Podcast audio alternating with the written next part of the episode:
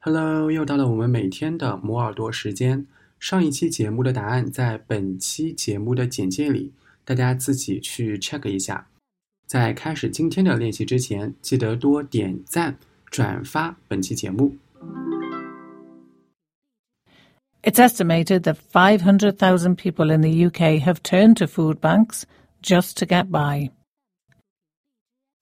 It's estimated that 500,000 people in the UK have turned to food banks just to get by.